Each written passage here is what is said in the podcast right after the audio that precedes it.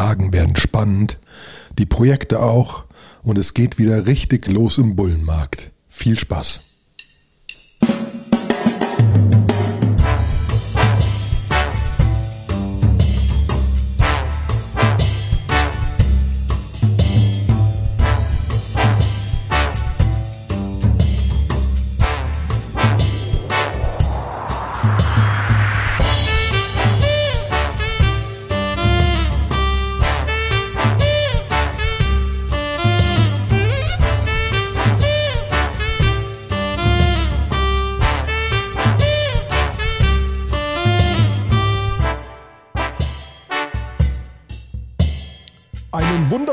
Guten Tag, liebe Krypto-Nerd-Show-Freunde und natürlich auch Sebastian. Hallo.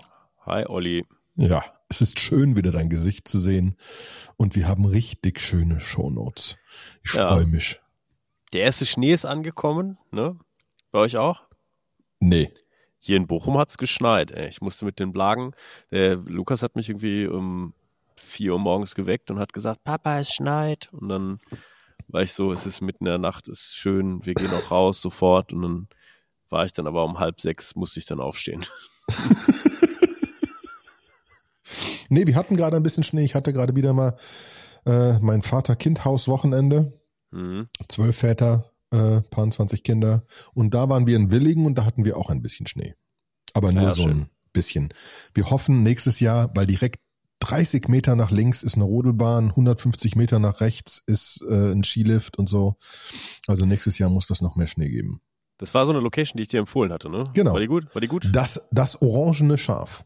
Kann ich nur empfehlen. Ich finde immer noch den Namen das geilste, weil das findet man ganz einfach. Sollte man also ein Haus suchen für bis zu, glaube ich, 52 Leute, äh, mehr Jugendherberge mit einer ultra geilen Industrieküche, so mit Industrie, äh, Ja. Spülmaschine und so. Äh, Aber ey, wenn du da reingehst, wenn du die Tür zur Küche aufmachst, hast du den Geruch von Hagebuttentee im, in den Nasenscheidewänden, ne? ja, und wenn du einfach, wir hatten natürlich Eier mit zum Rührei machen. Ja. Jetzt gibt's da so eine Industriepfanne. Mhm. Da mussten dann leider alle Eier rein am ersten Morgen, sonst sähe das lächerlich aus. Ja, ja, cool. Also das war, das war auf jeden Fall sehr, sehr gut. Und ich Cool. hoffe auch, dass jetzt vielleicht noch mal ein bisschen Schnee kommt und so. Mal sehen. Es sollte, es hätte heute geschneit haben sollen. Hier in Köln hat es aber nicht.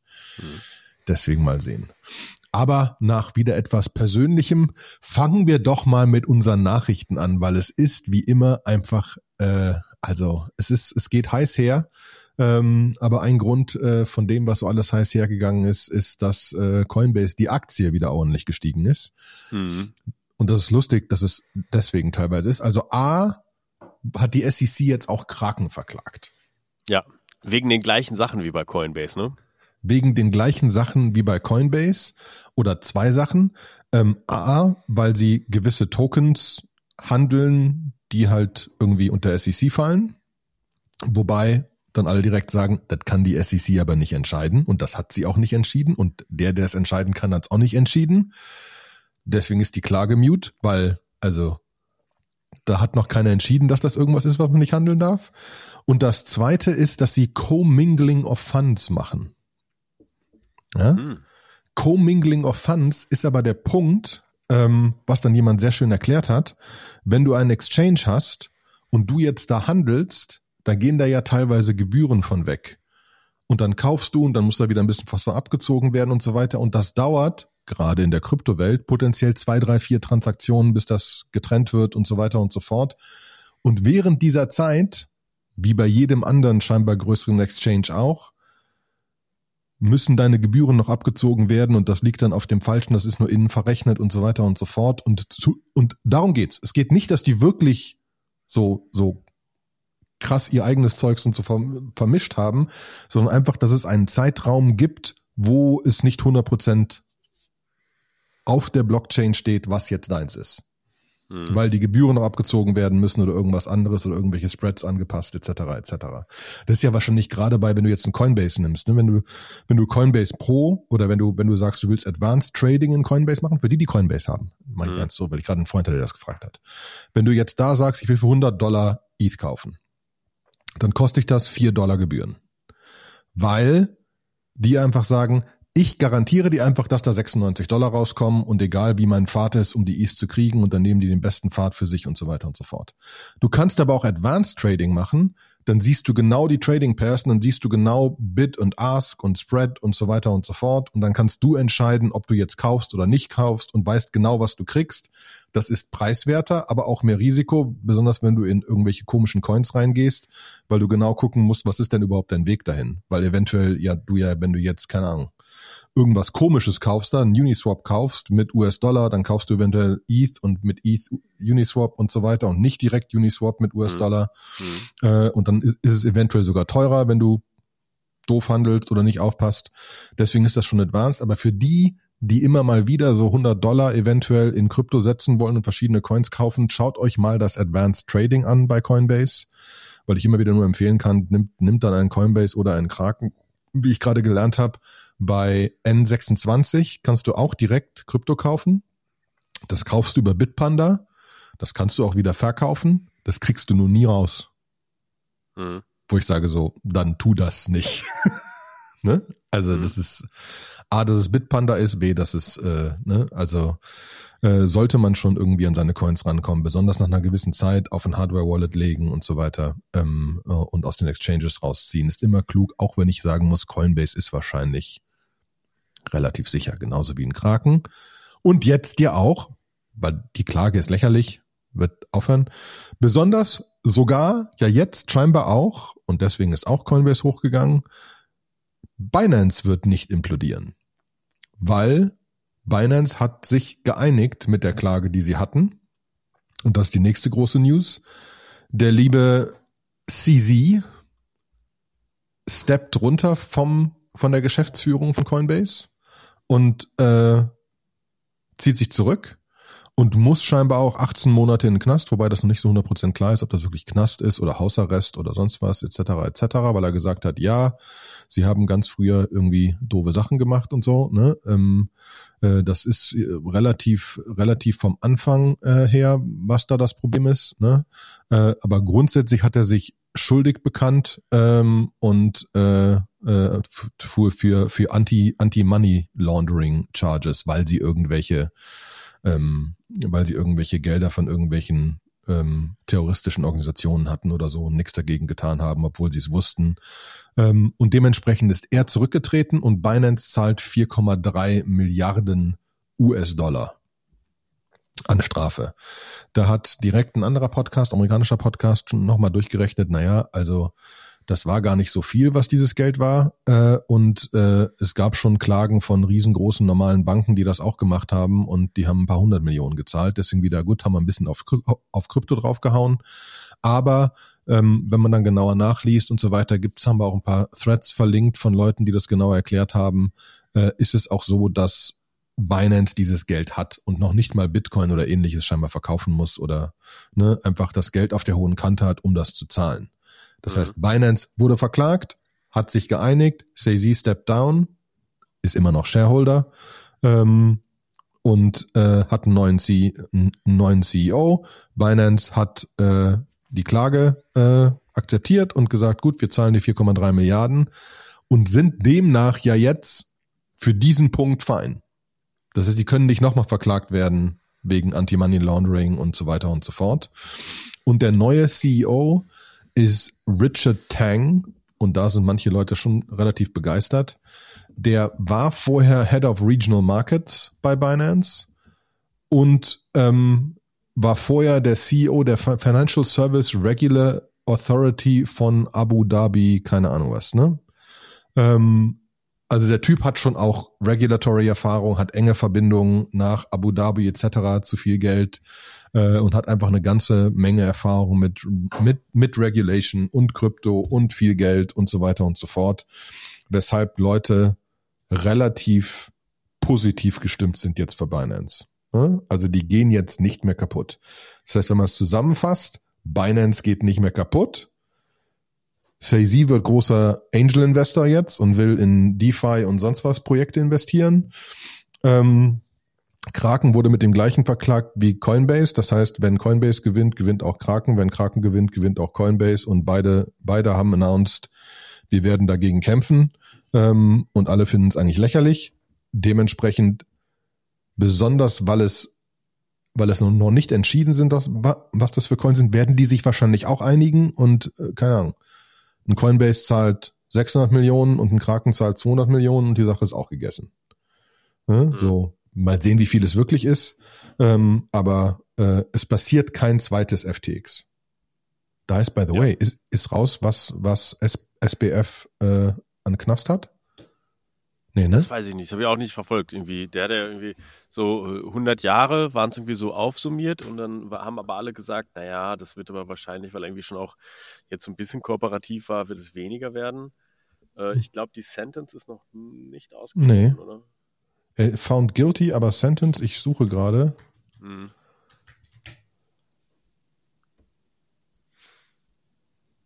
Muss ins Gefängnis. All charges und each carry a maximum of 20 years, deswegen waren es so 120 Jahre oder so, weil es sechs Charges sind oder irgend sowas. Uh, could be 100 years plus, die Leute rechnen so mit 20 bis 40 oder so. Also ein bisschen Knast hat er schon.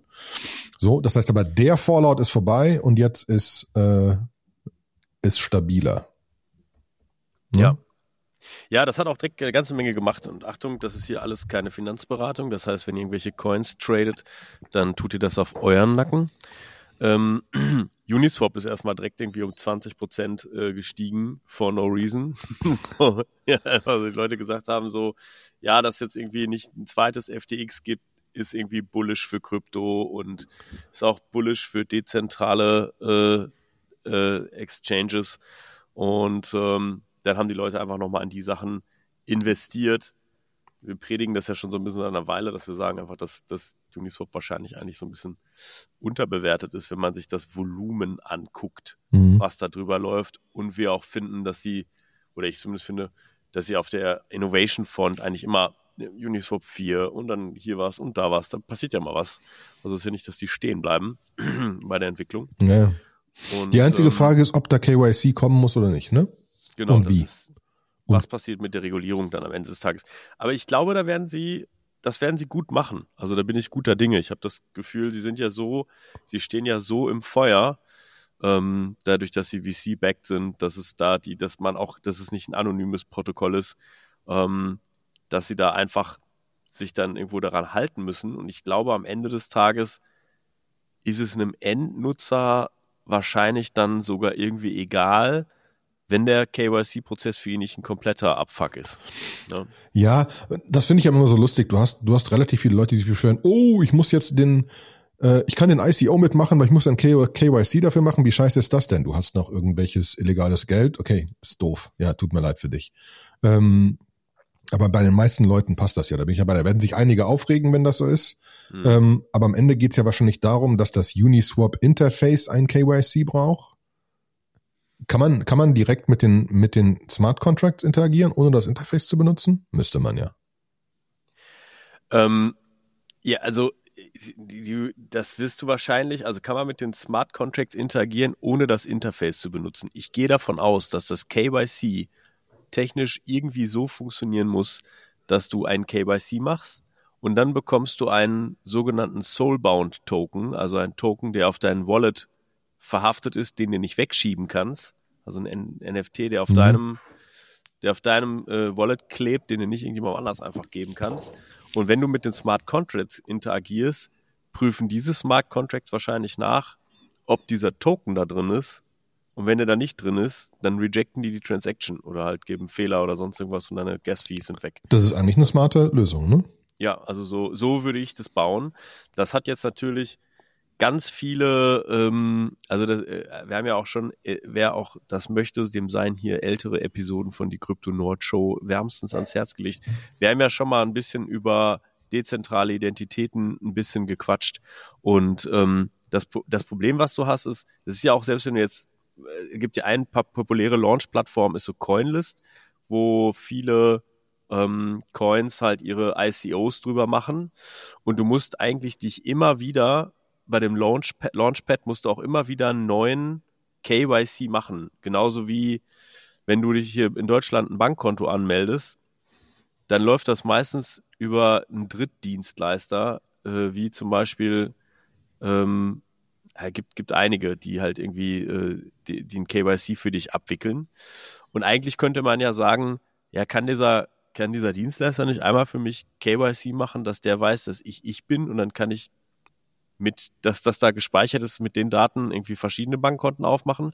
Aber es ist ja extra eine gesetzliche Regelung, dass der KYC immer dann stattzufinden hat, wenn du ein neues Bankkonto machst oder halt immer dann stattzufinden hat, wenn du mit einem neuen, wenn du ein ICO machst und du so ein Event hast. So. Und das Spannende ist jetzt so ein bisschen, wie wollen sie das einfangen? Weil ähm, das beinhaltet ja nicht nur, dass du einen Soulbound-Token hast, sondern eigentlich mit jedem Token, den du auf Uniswap interagierst oder jedem Token-Pair, müsstest du dann eigentlich ein KYC machen. Wobei bei der Bank ist es ja auch nicht so. Ich kann ja neue Aktien kaufen. Ja, wenn du das so siehst, aber äh, das ist ja der, das ist ja genau der Punkt. Also warum muss ich dann jetzt bei, also wenn ich bei Coinlist, wenn es ein neues Projekt draus gibt, irgendwie, wie, wie war das nochmal? Da waren immer so Kasper und verschiedene Sachen, ja auch das nochmal ein anderes Kasper, aber äh, damals das Kasper von Kasper Ghost. Ähm, da war das ja wirklich auch, dann, die haben dann immer so eine temporäre Seite gehabt, wo du dich halt irgendwie in eine Queue eintragen konntest, ob du überhaupt Zuteilung kriegst. Ähm, und äh, dann musstest du ein KYC machen und dann warst du gewitelistet und dann war das immer so, um eine bestimmte Uhrzeit ging dann der Run los, um irgendwelche Tokens zu kaufen mit mhm. irgendwelchem Geld. Und du musstest aber den KYC immer wieder neu machen. Das heißt, sobald du einen neuen Token hast, ja, aber vielleicht war das ein temporäres Problem. Ich, ich weiß, für mich ist das zu lange her, weil ich ja, habe Ewigkeiten glaube, bei Coinlist nicht mehr. Ich glaube, das ist die Regulatorik. Das ist einfach, wenn du ein, also wenn du einen Token, Token launcht und der hat bestimmte Kriterien, du kannst, du darfst das eigentlich nicht tun. Jetzt ist natürlich, jetzt gibt's halt zwei Fälle. Kann ne? natürlich auch sein, weil CoinList sagt, ich bin nur ein Facilitator dafür und ich will nicht der, der am Ende hängt sein. Ne? Das kann natürlich auch sein. Das kann natürlich auch sein, dass man so ein bisschen sagt, du weißt, was du tust. Ne? Ja, genau. Dass die einfach, manche wollen ja einfach hochgradig auf Nummer sicher gehen, ne? Ja. Aber ich glaube halt, da ist halt alles noch nicht bis zum Ende regulatorisch ausklamüsert. Mhm. Auf der anderen Seite macht es ja auch Sinn, ab und zu Leute zu beschützen. Das bringt uns nämlich direkt zu Blast. genau. Was ist denn Blast? Blast ist von den gleichen Leuten, die Blur gemacht haben. Mhm. Die können nur Sachen mit B. Ähm, und äh, Blast ist am, neu, am Ende eine neue Chain. Was ist denn Blur nochmal gewesen? Blur ist so ein NFT, genau. Blur ist so ein NFT-Marketplace gewesen, ähm, wo die gesagt haben, es gibt Blur-Token und dafür, dass du dein Zeug auf den Blur Marketplace tust und auf dem Blur Marketplace tradest, kriegst du nachher von einer Tranche, die immer wieder released wird an Blur-Tokens, kriegst du Blur-Tokens. Das heißt, du kannst quasi durch deine Aktivitäten Blur-Tokens kriegen. Mhm. Ne? Mhm. Blur-Tokens farmen. Da gab's, da war richtig, Blur, Blur Token Farming war so ein Ding, ne? Ja, ja, Blur Token Farming war ein Ding. Da waren so richtig ja. Leute, die da getradet haben, wie doof, oh, auch mit verschiedenen Wallets hin und her und so. Alle ganz aufgeregt, so, oh, hast du auch Blur Farming gemacht? Boah, äh, unglaublich, unglaublich. Und wir, wir als die kompletten Noobs haben wieder gesagt, das klingt komisch. Ähm, äh, und jetzt ist auch so, dass manche Leute einfach auf die Schnauze gefallen sind, weil sie zu viel an NFTs, an Geld verloren haben und die Blur-Tokens das nicht ersetzen. Blast ist jetzt grundsätzlich die Idee, dass die gesagt haben, okay, wir machen so ein, so ein, ähm, wir, wir machen ein Tool wieder, ähm, wo du Return auf deine Tokens kriegen kannst, auf ein bisschen anderen Weg. Ähm, ja, nochmal. Ich glaube, Blast ist gemacht worden, weil, also äh, Blur wird ja unter der Haube auch so ein bisschen das Problem haben, dass wenn sie da Farming haben und du machst Transaktionen, du machst Interaktionen, dann zahlen sie ja die ganze Zeit Gas-Fees. Ne? Ähm, und das muss ja eigentlich dann auch alles erstmal auch wieder reinkommen und das ist teuer. Weswegen sie sich wahrscheinlich überlegt haben, hey komm, wir machen eine eigene Chain. Jetzt nicht so eine ganz eigene, ähm, also es geht jetzt nicht darum, wirklich eine eigene EVM oder so zu entwickeln, sondern sie sagen, sie machen ein Layer 2 Protokoll, Blast, wo sie dann diese ganzen Transaktionen hinlegen, ähm, wo sie aber mit niedrigeren Transaktionsgebühren rechnen können. Ne? Und jetzt kommt der Clou, den wolltest du gerade erzählen? Genau. Sie, sie haben halt grundsätzlich gesagt, ähm, ich muss ja irgendwie, wenn ich eine Level 2 Chain habe, muss ich ja gucken, dass ich einen Yield habe, der bestenfalls sogar über dem Ethereum Staking Yield ist. Weil, mhm. äh, und das ist so die Idee. Und da ähm, ähm, ist die, ist die Grundsatzidee, dass dein ein ETH, der da drin liegt, immer wieder weiter wächst zu mehr. Ähm, und das ist so ein, der Punkt ist, dass die das in, in, in so Sachen wie MakerDAO packen und in andere Sachen, um halt irgendwie immer wieder einen gewissen Yield zu kriegen. Und da wollen Leute natürlich, und darüber hinaus kriegst du halt noch Blast-Tokens, ne? Wenn du das Ganze nutzt als, als Incentive. Ähm, und, und das ist so ein bisschen die Idee dahinter, dass die einfach sagen, wir haben etwas gebaut, was darüber, dass du schiebst da Sachen hin und wir schieben das dann weiter zu verschiedenen anderen Sachen, wo sie Yield generieren, dass du einen gewissen Yield kriegst über, über dein Zeugs, über dein ETH, der besser ist als was anderes, ähm, und noch dazu Blast-Tokens kriegst. Aber, mhm. und jetzt kommt das Aber, nein, aber eins zurück. Paradigm ist einer der Investoren und Leute, die das mit angeschoben haben, die eine 20 Millionen Runde gemacht haben ähm, mit denen und gesagt haben, hey, geiles Team, das machen wir, das ist ein spannendes Thema und so weiter. Äh, eine L2, mit der, du, mit, der, mit der du mehr Geld verdienst. Super, tolle Idee. Vor allen Dingen, mit der du nicht nur mehr Geld verdienst, sondern irgendwie so, sie sagen, du, du yieldest halt ETH und DAI. Ne, das ist also irgendwie so wirklich so die einen der die die die Workhorses der der der Tokens. Genau. Und das ist ja alles ganz cool. Und natürlich ist da über dieses Incentive-Modell ist es so, dass rein theoretisch musst du relativ früh dabei sein, weil keine Ahnung, die sagen einfach, es gibt zwei Millionen Blast-Tokens, ich habe keine Ahnung wie viel, in der ersten Tranche, zweiten Tranche, dritte Tranche, wenn du ganz am Anfang dabei bist, sind es weniger Leute, krieg, sind die Blast, die du kriegst, mehr. Äh, das muss man sagen, das haben die bei Blur ja auch schon durchgespielt. Genau, ne? das hat schon ganz das gut funktioniert.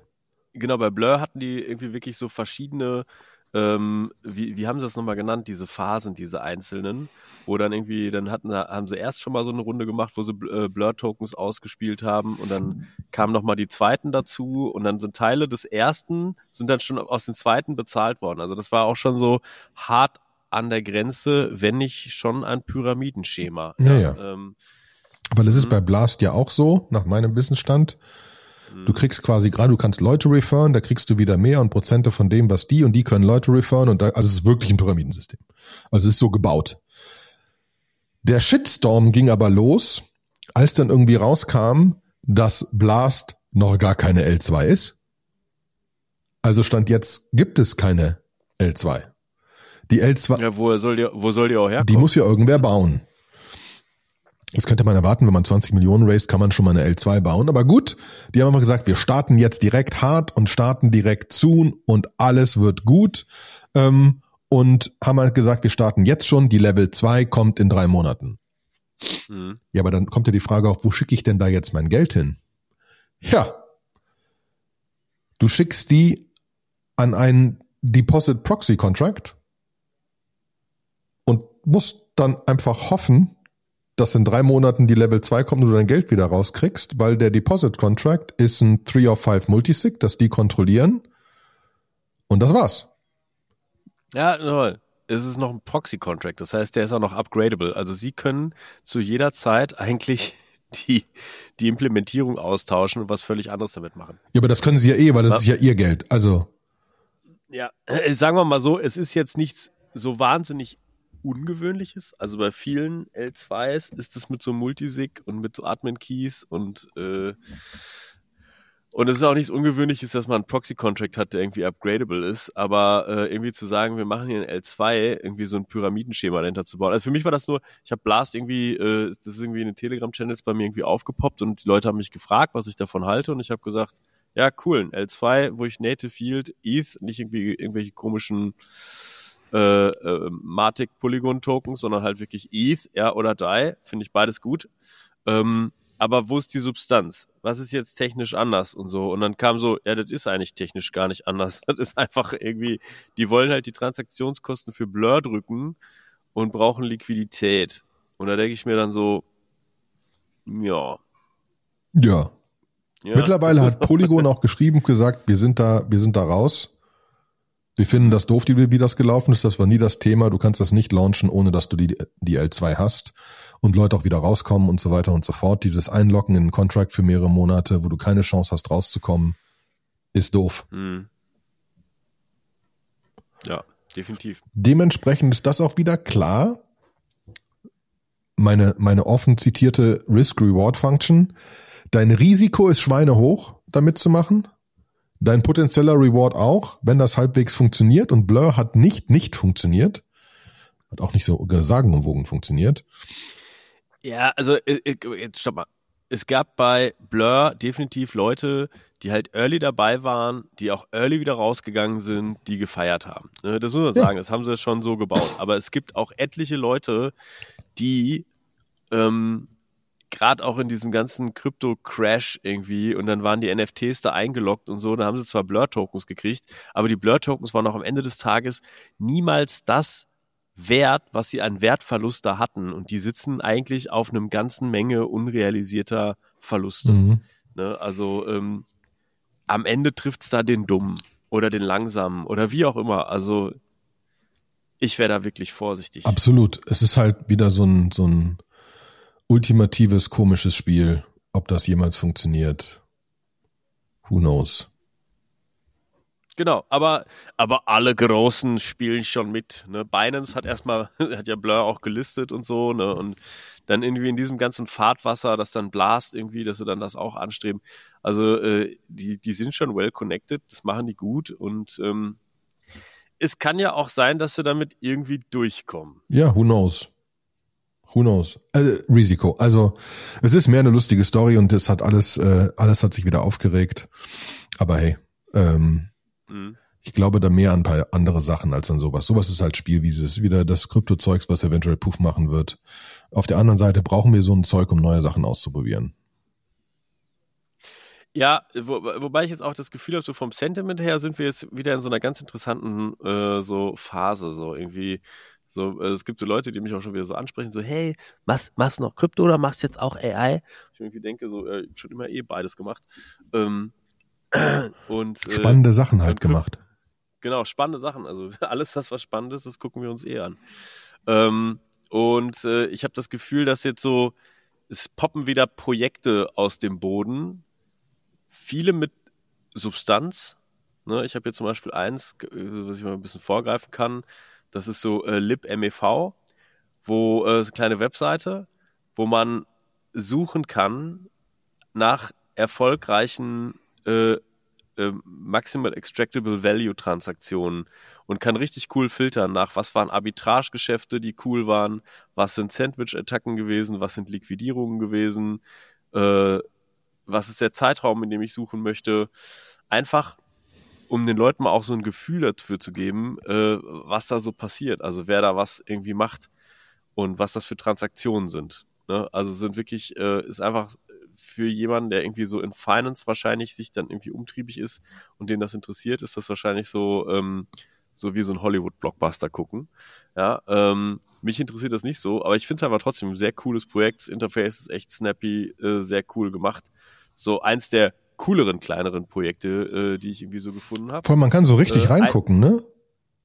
Ja, genau, kannst richtig, kannst dann alles, äh, die Details so. Dann eins der sinnloseren Projekte, die ich gefunden habe, wo ich auch das Gefühl habe, die, so richtig ernst meinen die es nicht, aber ich fand die Webseite total geil, ist der, ist der Vacu-Token. Finde ja. ich super.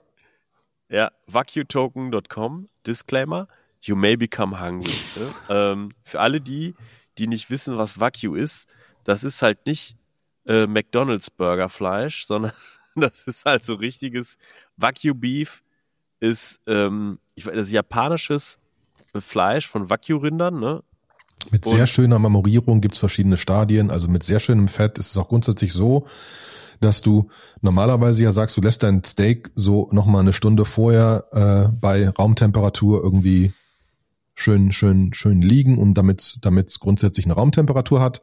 Das solltest du teilweise mit Wagyu nicht machen, weil theoretisch bei Raumtemperatur teilweise das Fett schmilzt.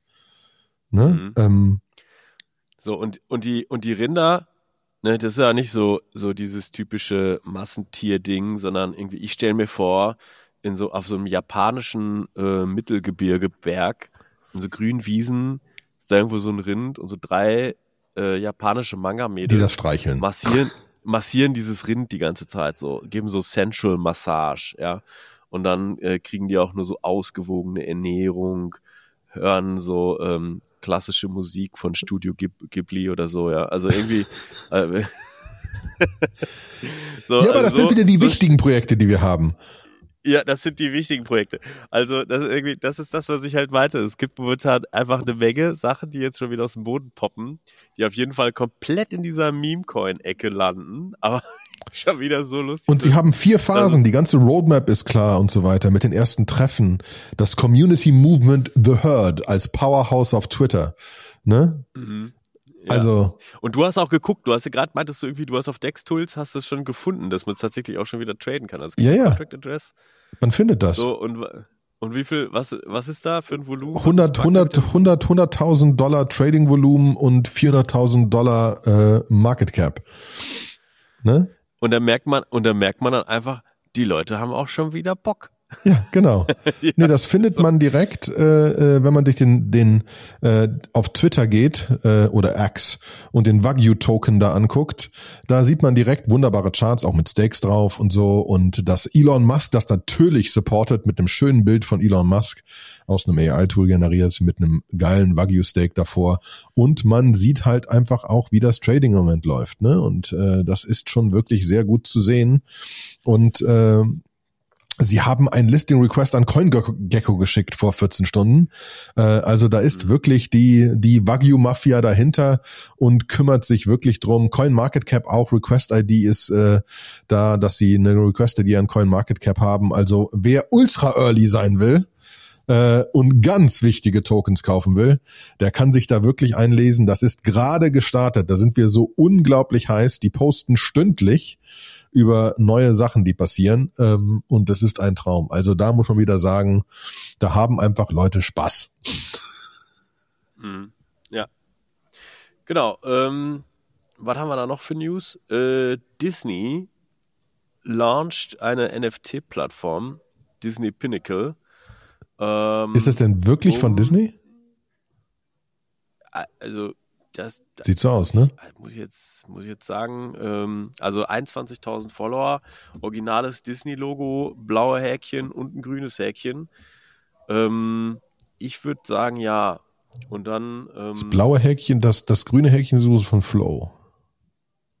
Operated by Dapper, Lab, Dapper Labs mit Official License from Disney. Da könnte ja jemand mal, ja mal wieder Flow was machen. Ja. Genau, und also die Seite sieht schon äh, sehr super amtlich aus und es geht darum, halt digitale Pins äh, von äh, Disney-Charakteren, also Disney, Pixar und Star Wars äh, zu sammeln. Und ähm, das ist auf jeden Fall was, wo ich sagen würde, zack, E-Mail abgeben, Join Waitlist. Ähm, also wenn da, wenn da so ein bisschen was rauskommt, dann äh, Da muss ich jetzt direkt wieder gucken, was mein, was mein, könnte man sich mal so ein Yoda gönnen. Ja, ja. Ne? Also, aber das ist ja das, was wir die ganze Zeit gesagt haben, es wird immer mehr so, diese ganzen Mainstream-Leute kommen da jetzt rein. Ne? Mhm. Ähm, es gab gerade eben, wurde äh, ein, ein, ein Krypto-Stamp äh, verkauft. Äh, ähm, und zwar äh, mit, ähm, äh, ist jetzt gerade online, wer jetzt kaufen will, ähm, für 500 Euro gibt's die luxemburgische, holländische und österreichische äh, Kryptostamp Gold Edition mit einem Gold Bar und dem Kryptostamp, also einem echten Stamp und der äh, Kryptoversion. Ähm, strictly limited zu 999 mit einem Gramm, äh, einem Gramm Goldbar. Ich muss mir jetzt mal gucken. One Gram Gold Price. Äh, today the spot for a gram of gold ist 65 Dollar. Ist nicht so viel.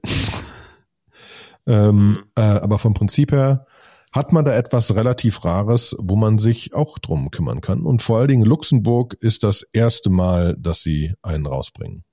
Mhm. Mhm. Und es kommt heute der Golden Lion. Und es gibt schon den Golden Bull und äh, es kommt noch irgendwie der Golden Whale oder war schon und den Golden Doge und den Golden Unicorn und so weiter. Also, ne, gibt's mehrere, mehrere Releases, die da kommen unter cryptostamp.com. Aber das heißt, wir haben jetzt Disney, wir wissen, haben wir letztes Mal schon drüber geredet, Mercedes hast du, Adidas macht immer noch äh, Briefmarken etc. Ähm, also da kommt einfach einiges, ne? Ja, da kommt einiges. Ja. So. Und in diesem äh, Atemzug, äh, ich habe noch eine neue äh, Newsquelle gefunden, und zwar Fruit Square X auf X, formerly Twitter. Ähm, ich fand die ganz gut. Die haben, also, die haben, also, wie gesagt, so eine Menge Shit, Shit Coins oder so, das steckt so viel drin, da könnten wir stundenlang aufnehmen und uns drüber unterhalten, aber ich habe mir jetzt auch nur die Sachen rausgesucht, die entweder Substanz hatten oder lustig waren. so. Ja, die muss man ja beides machen, ne? Ja, genau. Da ist auch noch ganz viel so dabei, wo ich sage, ja, okay, das hat entweder keine Substanz oder war jetzt auch noch nicht mal nennenswert von meinem persönlichen Entertainment-Faktor. Wenn ich da irgendwem auf die Füße getreten bin, weil er es auch was anderes lustig findet, könnt ihr uns ja, könnt ihr einen Telegram-Channel kommen und uns posten. Ne? Ähm, so, und da entstehen wieder so komplett neue Sachen, wie irgendwie, was weiß ich, äh, also dezentrale, dezentrale ähm, Ro Rollenspiele auf der Blockchain wie äh, Degenheim. Finde ich, finde ich spannend. Äh, und so weiter und so fort. Also viele, viele lustige Sachen. Ähm, und ähm, ja, und da ist ein Projekt oder ein, ein Dude ist mir aufgefallen auf Twitter, der auch sehr kontrovers ist, den habe ich schon ein paar Mal irgendwie in so Telegram-Channels, ist ja auch diskutiert worden. Äh, der heißt äh, Coming from Beyond, irgendwie äh, so CFB mit ganz vielen Unterstrichen irgendwie dazwischen, der äh, an so einem Projekt arbeitet, das heißt irgendwie Cubic und ähm, sich dann so ein bisschen Schlagabtausch mit einem der Core-Entwickler von Caspar okay. geliefert hat, die ja, die auch äh, die auch in meiner Bubble jetzt auch wieder so äh, aufgepoppt sind, weil mich irgendjemand gebeten hat und meinte so, hier guck mal dieser Casper-Token und das ist diesmal nicht der Casper mit C, der von Ethereum, dieser Casper-Algorithmus, der fürs Proof of Staking wichtig war, sondern das ist Casper mit K und es fehlt auch hinten das E, also K-A-S-P-A. So, und das ist mal wieder eine neue Chain. Und da bin ich gebeten worden, mal irgendwie zu sagen, was ich davon halte. Was ist denn der Schlagabtausch? Was sagt der denn? Ähm, ja, der Schlagabtausch war so ein bisschen irgendwie, dass, äh, dass sie sich darüber gebasht haben. Also Cubic ist auch irgendwie eine neue Chain, die auch was mit AI macht. Und dann haben sich irgendwie der Casper-Dude und der Coming from Beyond Dude so einen Schlagabtausch geleistet, so nach dem Motto, äh, wer als erstes Smart Contracts auf diesen neuen Chains implementiert und in welcher, ähm, in welcher Inkarnation. Ne? Ähm, und äh, das, was ich dabei aber so ein bisschen halt äh, eigentlich substanzlos finde, ist, oder wo ich einfach sage so, uh, ich bin da sehr kritisch. Also Cubic habe ich mir jetzt nicht so wahnsinnig im Detail angeguckt. Ich bin erstmal bei Caspar irgendwie stecken geblieben. Ähm, also es ist auch so ein äh, Direct Acyclic äh, Graph-Ding. Ähm, so die, die, äh, ich glaube so der, die, die core-technische Innovation, die sie haben, ist, dass sie sagen, sie erlauben, dass es auch quasi, wenn ein Block gefunden wird, dass es auch quasi so Onkelblöcke geben darf, dass sie das nicht verbieten. Und dass sie da etwas gefunden haben, um die Daten dann irgendwie, um die Daten so zu schaden, dass das trotzdem nicht Parallel Blocks, ne? Also das ist das eins, ja Parallel Blocks, das ist das einzige gefunden, das einzige war, was ich gefunden habe, was irgendwie Sinn gemacht hat, wo, wo ich sage so, okay, hier ist vielleicht ein Hauch Substanz, der irgendwie erklären könnte, warum dieser Kasper-Token in den letzten Wochen total durch die Decke gegangen ist. Aber alles andere ist halt alles so ein bisschen so, okay, die machen halt Proof of Work, wo ich mir denke, ja, wer macht denn heutzutage noch Proof of Work? Ähm, ich kann das natürlich nicht ganz beurteilen, wie das ist, wenn man jetzt ein neues, ähm, neues Projekt ist ob, und nicht irgendeine nennenswerte Traction hat. Ähm, ob man dann direkt mit Proof of Stake quasi starten kann, weil man ja gar nicht so viele verschiedene Staker hat. Aber dann kann man ja auch so ehrlich sein zu sich selber und sagen, dann macht man erstmal ein Konsortium und sagt irgendwie, es gibt hier zehn Sequencer, die sind von der Community, die müssen alle zustimmen, dann stimmt's auch und wir machen irgendwann Proof of Stake in irgendeiner Zukunft und so weiter und so fort. Aber irgendwie zu sagen, man wiederholt da irgendwie die Energiesünden der Vergangenheit, finde ich ein bisschen kritisch. Dann haben sie irgendwie einen eigenen äh, Hash, zu dem es auch ein, ein Paper gibt, den K-Heavy-Hash, ähm, mit dem ja, Optical Proof of Work, der natürlich auch irgendwo eine Innovation ist und so weiter. Also es, es ist schon, es ist schon was da, verstehe ich auch, aber hm, ja, ob das jetzt so der Weisheit letzter Schluss ist. Und das ist also der Cubic-Typ, ähm, der halt die, diese Cubic-Chain bastelt, wo auch, aber auch super viele Leute, also so ein Professor von der Frankfurt School of äh, Business, der irgendwie Krypto unterwegs ist, einfach einer getwittert hat, irgendwie, hey, ich habe das White Paper jetzt dreimal gelesen, äh, ich werde daraus nicht schlau, was da jetzt irgendwie der Clou sein soll. Und dann, der ist halt dann sehr laut, sehr dramareich, aber auch irgendwo entertaining, ja. Man kann ihm schon folgen war. Äh, und alles with uh, some kilos of salt äh, konsumieren. Ja, nicht a grain of salt, sondern wirklich ein paar Kilos. Ähm, und ähm, ja, ich finde irgendwie, äh, ich, ich glaube, da ist auch keine Substanz, also da ist einfach keine Substanz bei beiden Projekten dahinter. Aber sie basteln mhm. da Dinge. Ja, wenn ich jetzt kurz so nachlese, ein, also eine Sache, die manche Leute sagen, ist, wo, wo halt das Funding herkommt, ne? Ähm, mhm. Weil ich meine, wenn man, wenn man sich anguckt, da ist ja schon relativ viel raus, ne? Also du hast irgendwie Circulating Supply ist 21 Milliarden und Max Supply ist 28 Milliarden, das ist schon fast durch. Ähm, und äh, wir sind schon bei einer 3 Milliarden Market Cap, das ist schon meaningful, da sind wir schon in den Top 100, meine ich. Ähm, und da ist so ein bisschen die Frage, was passiert da wirklich? Ne? Also kriegen die das weiterhin finanziert? Äh, wo kriegen die, wo kriegen die Entwickler ihr Geld her? Äh, wie finanzieren die das? Mhm. Da bin ich gespannt. Aber ja, Leute, die da sehr früh dabei waren, haben da gut Geld mitgemacht. Ja? Haben da gut Geld mitgemacht, genau. Das ist halt in den letzten Wochen ist halt irgendwie total abgegangen, aber ich glaube, ich würde da jetzt auch nicht noch draufspringen. Oder ich, vielleicht mal irgendwie so ein bisschen hingucken, ob da jetzt irgendwie Proof of Optical Work, ähm, ob da irgendwie wirklich eine krasse Innovation irgendwo am Start ist, die man irgendwie, die Sinn macht. Ähm, gucken, ob irgendwie mit den, mit den Paralyzed Blocks vielleicht etwas passiert, was man sich bei Ethereum irgendwie abgucken kann und so weiter und so fort. Aber ja, ich glaube nicht, dass jetzt Leute rüber zu Caspar wandern von Ethereum, weil einfach das nicht passieren wird. Genauso wie die, die, die Solana-Leute werden weiter an Solana arbeiten, was äh, auch äh, gut am wachsen ist, wo aber wirklich große Projekte draufkommen. Ich bin immer noch dabei, dass Celestia ein spannendes Projekt ist. Haben wir ja auch in einem alten Podcast drüber geredet, äh, äh dass da zumindest auch ordentlich ein Funding ja. dahinter ist und eine ordentliche Co Community dahinter ist, äh, wo man schon sagen kann, okay, das, das fällt nicht in sechs Monaten um. Ähm, ne? Und und das ist da, das ist auch mein größtes Problem. Fällt das Kasper-Ding einfach wieder um? Das ist jetzt durch gutes Marketing, durch sonst was einfach gut nach oben getradet worden. Und auch, glaube ich, ein bisschen Glück und ein bisschen zur richtigen Zeit. Wie gesagt, ich habe das Gefühl, die Leute haben wieder Bock auf Shitcoin-Trading. Und ähm, da ist jetzt irgendwie ein Shitcoin, die sich gut aufgestellt Kamen haben. im Juli dazu, sind schnell lucky. gewachsen, haben Leute gesehen, sind ja, Leute genau. draufgegangen. Ne? Ja, genau. Äh, ist wahrscheinlich ähnlich seriös ja. wie der Wagyu-Token. Und da würde ich jederzeit den Wagyu-Token nehmen, weil dann habe ich immerhin, bin ich Teil der The Herd. Ne? Teil der The Herd, genau. Was gibt an der Developer-Front Neues? Äh, Front Friend. Neues? Friend, Front. Ähm, Scaffold ETH 2, äh, Open Source Toolkit, wie man mit Solidity, Hardhead, Next.js, Scaffold ETH, äh, viel Macht, haben viel neues Zeug da drin, irgendwie Hot Reloading, Smart Contracts, äh, ein Local Faucet, dass du dir mal eben schnell lokal Coins machen kannst und so. Und also äh, das muss ich sagen, also das Ökosystem da für die Entwickler, das bewegt sich einfach so schön weiter.